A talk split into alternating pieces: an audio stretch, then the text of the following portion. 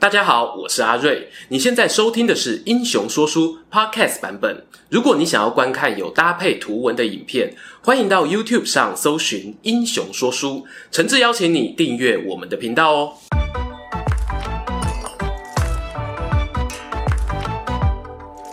Hello，英雄说书的观众朋友，你们好，我是说书人阿瑞，替大家带来精彩的英雄故事。前不久啊，我们做完日本战国有谋神之名的西国霸主毛利元就影片，当中提到呢，关于元就桑的作战风格啊，是谨慎小心，看完气象报告再出兵哦。特别是那一场对决强敌陶勤贤的严岛之战，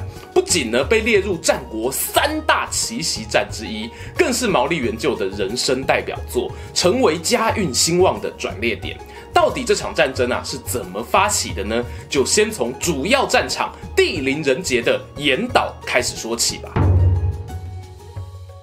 岩岛又叫宫岛，跟京都的天桥立东北的松岛并称为日本三景。这地方啊，自古呢就被认为是神圣领域，在上面建起了神社。平安时代末期呢，掌握全国政权的平清盛在此大大修建了一番神社呢，变得更加豪华壮丽。现在啊，不少观光客心中象征日本文化的朱红色海中大鸟居，也是在那时候盖起来的。上个世纪末呢，这个神社登记成为世界文化遗产，每年啊吸引了数百万游客从全球各地络绎不绝的到访，没有想到哦，这样风景秀丽的地方，竟然一度会成成为血腥的杀戮战场，这是为什么呢？其实严岛位在日本船运大动脉的交通往来要冲，可以说是贸易必经之地。而且濑户内海航道呢，一路波涛汹涌，到了此处却变得风平浪静，可说是天然的良港。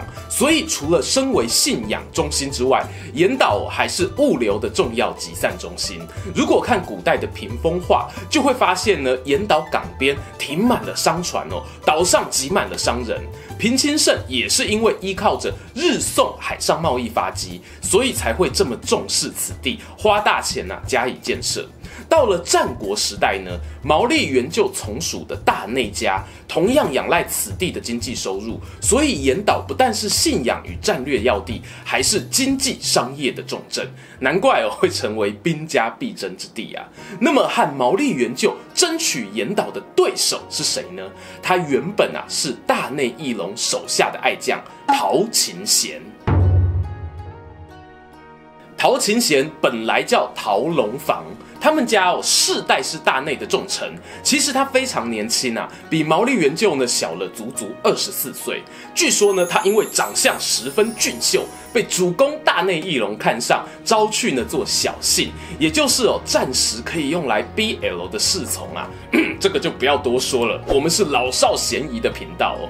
但是啊，每个时代有每个时代的流行，这在日本战国呢，武将间哦其实很普遍。就像织田信长也有跟森兰丸的暧昧传说。总之呢，陶龙房哦年纪还很小，就跟在主公身边，赢得了宠爱，继承了家督之后呢，陶龙房就成为大内家的一员重臣，在多场战役中显露出优越的才干，甚至哦被人加上了西国无双武士大将的称号。然而天有不测风云啊！大内义隆呢，在远征尼子的战斗中，不幸痛失嫡长子，回到自己领地呢，似乎啊就变了一个人，从此对军事作战失去兴趣，整天啊只知道从京都请一些贵族来咏唱和歌，并且开始重用文治派的家臣，轻视呢重视军备的武断派，这让巴望着靠打仗升官发财的一大堆武将家臣非常不满，甚至开始密谋推翻大内义隆。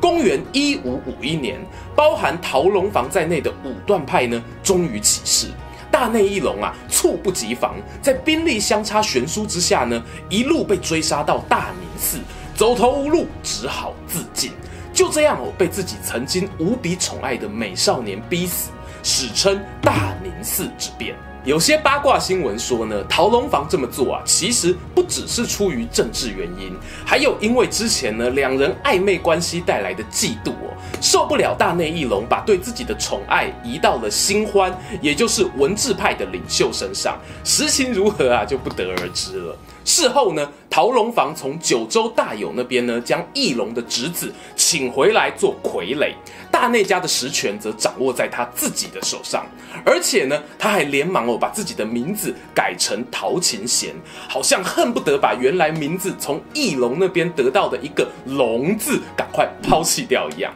事实上呢，从现有的书信证据来看，陶琴贤要政变之前是征询过毛利元就意见的，而且呢，元就并未反对哦，压根就没有想要阻止啊。等到后来大内领地上的很多小领主因为不服陶勤贤而开始骚乱之时呢，毛利元就啊却开始替自己打算，四处攻城略地，扩张势力了。这当中哦，还不只是小领主，连原本老板大内义隆的姐夫呢，也趁机叛变。陶勤贤呢，评估局势后，决定请求老狐狸毛利元就出兵共同平乱。没有想到却被元就拒绝，两人呢，终于正式决裂。其实啊，毛利家内部呢，对于要不要和小陶撕破脸哦，也曾经有过一番争执。毕竟呢，双方实力相差悬殊，但想要独立的意志呢，跟对陶勤贤累积的怨恨还是占了上风。最后，元就听从长男龙源的意见，举起反旗呀、啊。正所谓哈，一不走，二不休，三不走，各完休啊。毛利元就呢，抱定了既然要做，就要做到赶尽杀绝的信念。他在一天之内呢，连续打下了小桃的四座城池。然后我趁势占领了岩岛，岩岛的重要性呢，我们前面提过了。要害被占，财源被抢的陶勤贤十分愤怒啊，于是呢就放下征讨其他领主的事情，得敦逃来哦，专心对付毛利元就。就说呢，岩岛呢四面环海，要争夺此地啊，有一种兵种呢对战局影响至关重大，那就是水军。我们在上一支毛利影片提到过，战国当时的水军哦，也带有海盗的性质。村上水军呢，按惯例会向过往船只收取百分之十的货物。不过，他们收了保护费之后哦，不是啥都不干哦，而是呢，确实会提供服务，包括啊，会认真当商船的保镖，同时呢，还肩负着引水人的任务。他们熟悉地形哦，可以帮商船躲过暗礁啊，或者是避开各种危险。而独有的娴熟驾船技术，也让他们呢有办法穿越充满惊涛骇浪、潮流变化激烈的濑户内海，所以呢，他们不是单纯的坏蛋啊，对于维持海上交通是有一定贡献的。当然哦，如果呢你硬是不付过路费，他们呢也不会对你客气。此外，村上水军呢还兼具海商的性质，会拿征收的过路费当成本钱，进行对内对外的贸易，从而累积了巨大的财富。在大内称霸西国的年代，村上水军名义上从属于大内家，实际上呢，则是保有了绝大部分的独立性，可以说是作为盟友，帮助以海上贸易作为经济命脉的大内保有制海权。没有想到的是呢，陶勤贤政变上台之后啊，因为想要自己独占贸易的好处，居然呢下令禁止水军收过路费，这下子哦就把村上水军整个惹火了。村上水军呢，其实哦分成三支，其中的樱岛村上氏啊，因为跟毛利方结成姻亲，很早呢就答应了要帮忙毛利。但实力更强的能岛村上氏和来岛村上氏呢，对于直接梭哈毛利啊，很有疑虑啊。毕竟呢，陶行贤一方才是真正继承了大内家的主要势力，要他们冒着事后被清算的风险，一下子呢把整个水军的命运都压在比较弱小的毛利一方，其实呢也是不太现实的。所以，当这两支水军首领收到毛利元就和陶勤贤寄来的信，要求他们选边站时，虽然他们对于害自己没收入的小陶非常生气哦，还是选择了保持观望，迟迟不肯做出答复。陶勤贤一方呢，能够动员起来对付毛利的兵力啊，是两万多人，战船五百多艘。相比之下呢，毛利呢用尽气力啊，只能拿出四五千人、一百艘战船来对抗。他评估吼、正面硬拼啊，是肯定打不过的。而且两边国力基础相差巨大，慢慢打消耗战比气长，大概也没有胜算。最好哦，能够一次定胜负。以谋略闻名的毛利元就想尽办法要设圈套，给小桃呢进行歼灭战，引诱大军登陆狭窄的岛屿是一个好方法。观众朋友，如果看卫星照片呢，就会很清楚，整座岩岛啊，九成五以上的面积都被山丘跟茂密树林覆盖，平地就只有西北神社端那一块稍微大一点，还有东北的两处小海滩。如果大军来到岛上，肯定不能发挥人数优势，甚至呢，在被攻击的时候哦，也很难有回旋余地。因此，毛利元就下定决心啊，这里就是我们决战的大舞台了。他整个计划的第一步啊，是要改建宫尾城。这座城呢，位置险要，依山面海，俯瞰港口。如果呢，不把它打下来，是不可能掌握整个岩岛的。所以哦，也可以算是某种诱饵。他故意呢，派了两名小桃的降将，带着五百名士兵去防守这个城堡，似乎哦是故意要激怒陶勤贤。别看人数少哦，其实哦也超过了他十分之一的兵力了。接着呢，他又故意在军事会议上忘记关麦克风，喃喃自语说：“啊，宫尾城防守薄弱啊，如果被陶勤贤打下来，我就惨了，之后完全不知道该怎么办之类的话。”他知道呢，陶勤贤有派间谍调查，这些风声最终哦都会传到他耳里。毛利元就的第二部呢，和陶琴贤麾下的一员大将江良房荣阿莹有关啊。妈，我赢啊！阿莹哦！他在战场的表现呢，一直很活跃，立下不少功劳。毛利跟小桃闹翻之后不久，就写信去挖角阿莹。讲坦白的吼，毛利过去从属于大内阵营。和这些大内武将呢，都并肩作战过很多次，尤其呢一起远征尼子，相互之间哦都是老熟人，很了解彼此的实力啊。根据目前现存的信件呢，江良房荣收到挖角信之后，表示吼说要他做内应可以，但是呢嫌毛利提供的报酬太低，要求啊多给一点。不知道是不是因为他狮子大开口，让元就失去信赖啊？觉得哪天搞不好哦，阿莹又会因为贪心背叛自己。后来呢，元就就把两人密通的线索泄露出去。陶勤贤发现后，疑神疑鬼的，在某一次出征归来之际，就派亲信红中龙包啊，把这个左右手给杀了。最后的第三步哦，厉害了。我刚刚挖角你队员不成啊，直接转成反间计。现在呢，换我故意放人给你挖角，这要怎么操作呢？毛利元就啊，有个家臣名叫桂元成阿桂，他的父亲呢，当初是在元就跟弟弟争夺家督之际被卷入事端而死。元就某种程度上啊，可说是他的杀父仇人。于是阿贵就写了封信给陶勤贤，说吼、哦、最近啊，他被元就疏远了，其实吼也一直是郁郁在心底，悄悄不为人类，苦于没有机会报仇了。只要陶勤贤呢登上岩岛，毛利元就肯定会率军过去夺岛，到时呢，他一定会从后方举兵把毛利的本城打下来，让元就腹背受敌。受到毛利呢以上接连三步棋的影响，陶勤贤认为啊，毛利如果来救援岩岛，就有机会用己方的优势军力把他们消灭，加上呢拿回岩岛这个海上中继站之后，走海路去打毛利的根据地安艺会容易得多。综合计算各种条件之后呢，陶勤贤觉得登岛呢对自己是最有利的。就算哦，手下大将红中龙包力劝这可能有诈是陷阱，他还是听从其他家臣的建议，下定决心呐、要让大军登岛作战。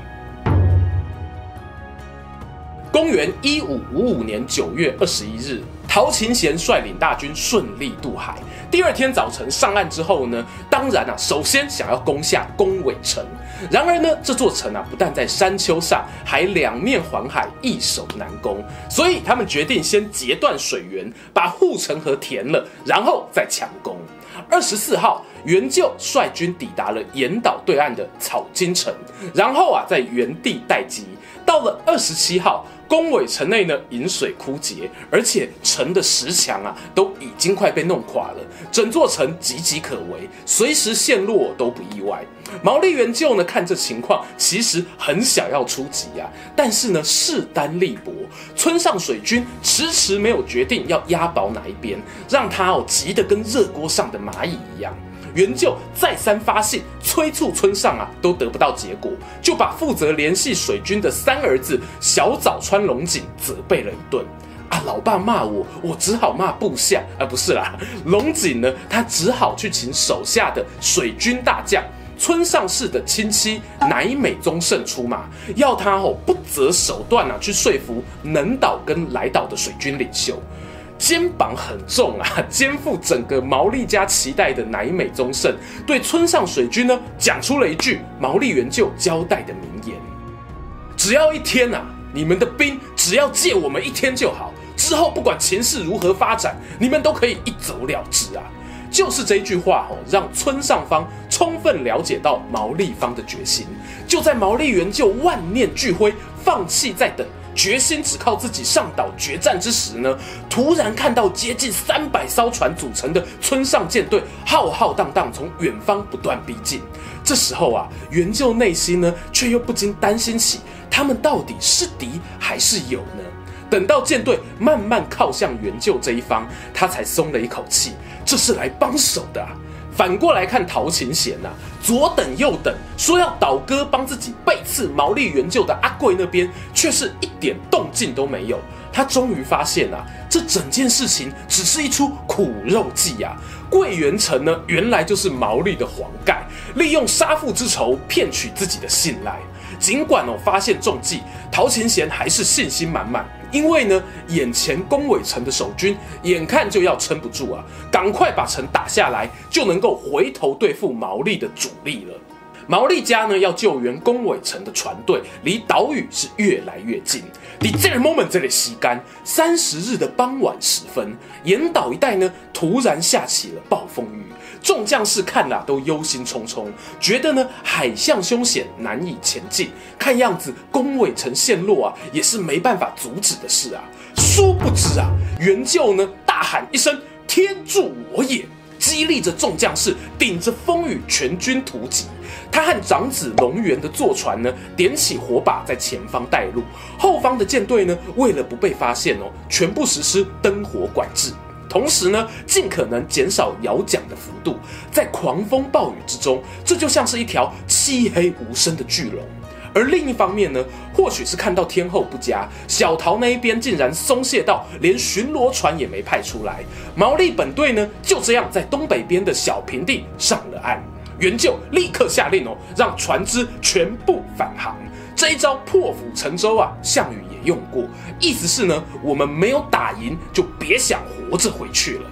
毛利军队穿越雨中的密林，在敌人背后的山脊悄悄布下了阵势。另一方面呢，三儿子小早川率领的第二支部队，则是在西边海上迂回了一圈，假装自己从南方而来，打起九州大名的旗号，扮成陶勤贤的援军。风雨中哦，竟然堂而皇之的从神社正面登陆成功。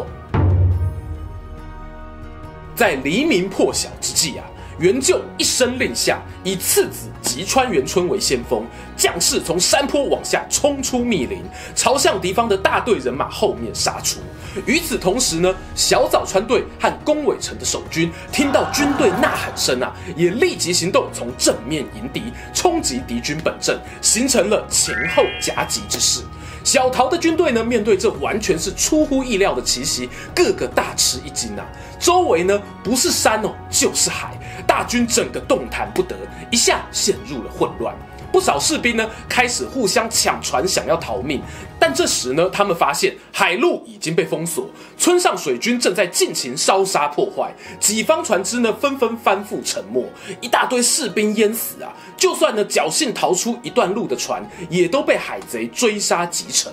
陶谦贤的将领呢，再怎么试图约束军队都不听指挥，崩溃的速度呢，比土石流还要惊人。有一本书甚至描写。混乱中啊，陶谦贤和手下甚至连一支箭都还没射出，就只能够开始逃跑。溃散逃走的过程中，有小桃的部下呢，为了取得掩护，到处在房子上放火。紧追在后的吉川元春看到火势蔓延啊，立刻下令不要追了，先救火。如果岩岛神社被烧掉，将会是我们永远的耻辱啊！所以呢，给了陶行贤哦一点喘息的时间，靠着家臣断后壮烈牺牲，才能够沿着岩岛西海岸逃了一大段路，只带了几个亲信呢到达大江浦。然而呢，此时所有能够离岛的船都已经被村上水军销毁殆尽。自知走投无路的他，只好在侍从的介错下切腹自尽，得年三十五岁。手下们呢，把小桃的首级藏好，然后一个个都追随主公自尽。残存的将领率领数百士兵退到山上，奋战了三天呐、最终还是免不了全数被包围歼灭的命运。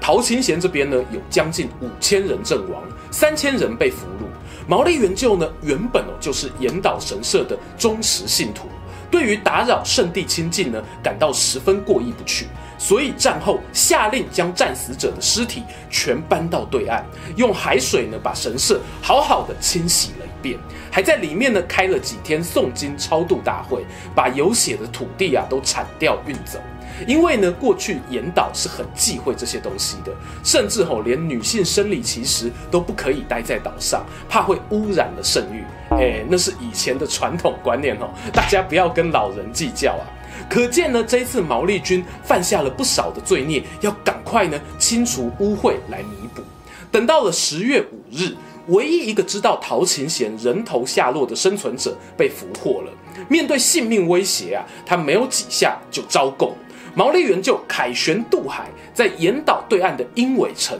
检视陶琴贤的手机，还大骂他是逆臣啊，打了他的头三鞭。陶清贤呢，在当代的评价是智勇双全的优秀将领，但从他禁止收过路费、得罪村上水军，也能够看出他在带兵打仗以外，还是有思虑欠周的一面。这也导致呢，他在原本占上风的战役中，失去了重要的制海权。夺权哦，才三年就大败而亡。纵观这一次的严岛大战过程中呢，充分显示出了毛利元就心思缜密、智计过人，事前哦准备工作充足，而且全员上下一心，完美执行战略的优势，所以才能成功以寡击众，获得出乎意料的大胜利。这一场胜仗带来的结果呢，让大内家势力一落千丈，领地内的国人豪族啊，纷纷归顺毛利。不到两年的时间，原本大内领地几乎都被毛利拿下，百年名门大内家就此断绝。日后呢，毛利以此为基础，再打下尼子，轻攻九州，终于成为日本全国数一数二的强藩。